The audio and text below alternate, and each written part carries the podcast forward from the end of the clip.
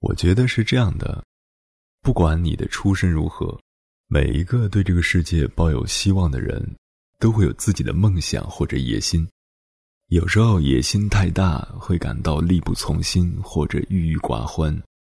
这个时候，你就需要停下来，重新审视自己的梦想。莫言就曾经说过：“当你的才华还撑不起你的野心的时候，你就应该静下心来学习。”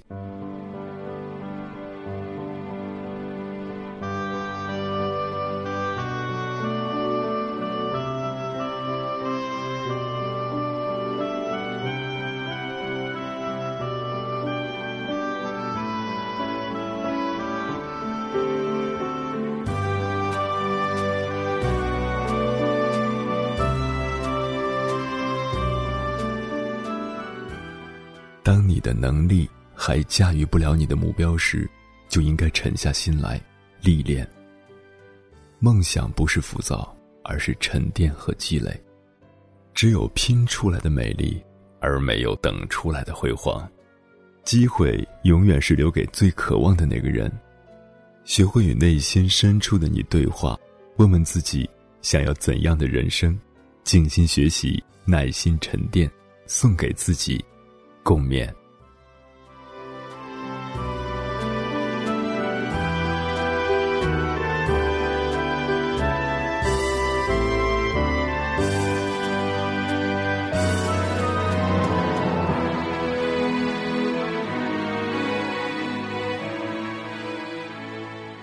人来到这个世界上，总会有许多的不如意，也会有许多的不公平，会有许多的失落。也会有许多的羡慕。你羡慕我的自由，我羡慕你的约束；你羡慕我的车，我羡慕你的房；你羡慕我的工作，我羡慕你每天总有休息时间。或许，我们都是远视眼，总是活在对别人的仰视里；或许，我们都是近视眼，往往忽略了身边的幸福。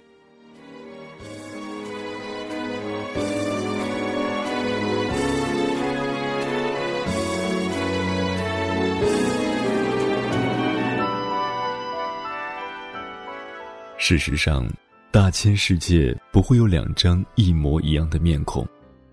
只要你仔细观察，总会有细微的差别。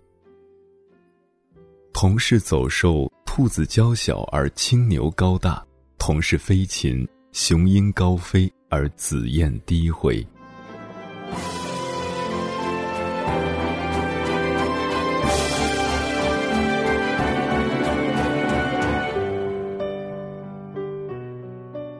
人总会有智力、运气的差别，总会受环境、现实的约束，总会有人在你切一盘水果时秒杀一道数学题，总会有人在你熟睡时回想一天的得失。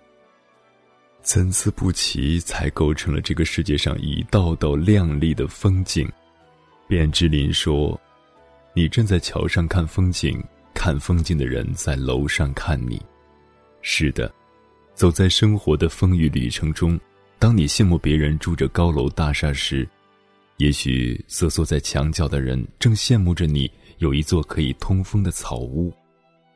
当你羡慕别人坐在豪华车里，而失意于自己在地上行走时，也许躺在病床上的人正羡慕着你还可以自由行走。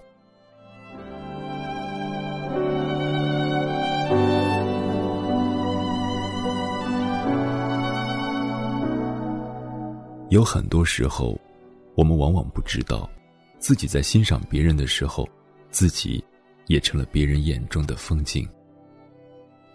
事实上，人生如一本厚重的书，有些书是没有主角的，因为我们忽视了自我；有些书是没有线索的，因为我们迷失了自我；有些书是没有内容的，因为我们埋没了自我。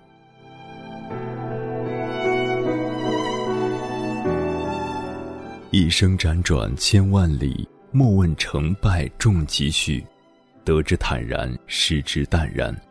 与其在别人的辉煌里仰望，不如亲手点亮自己的心灯，扬帆远航，把握最真实的自己，才会更深刻的解读自己。面向太阳吧，不问春暖花开，只求快乐面对。因为，透过洒满阳光的玻璃窗，蓦然回首，你何尝不是别人眼中的风景呢？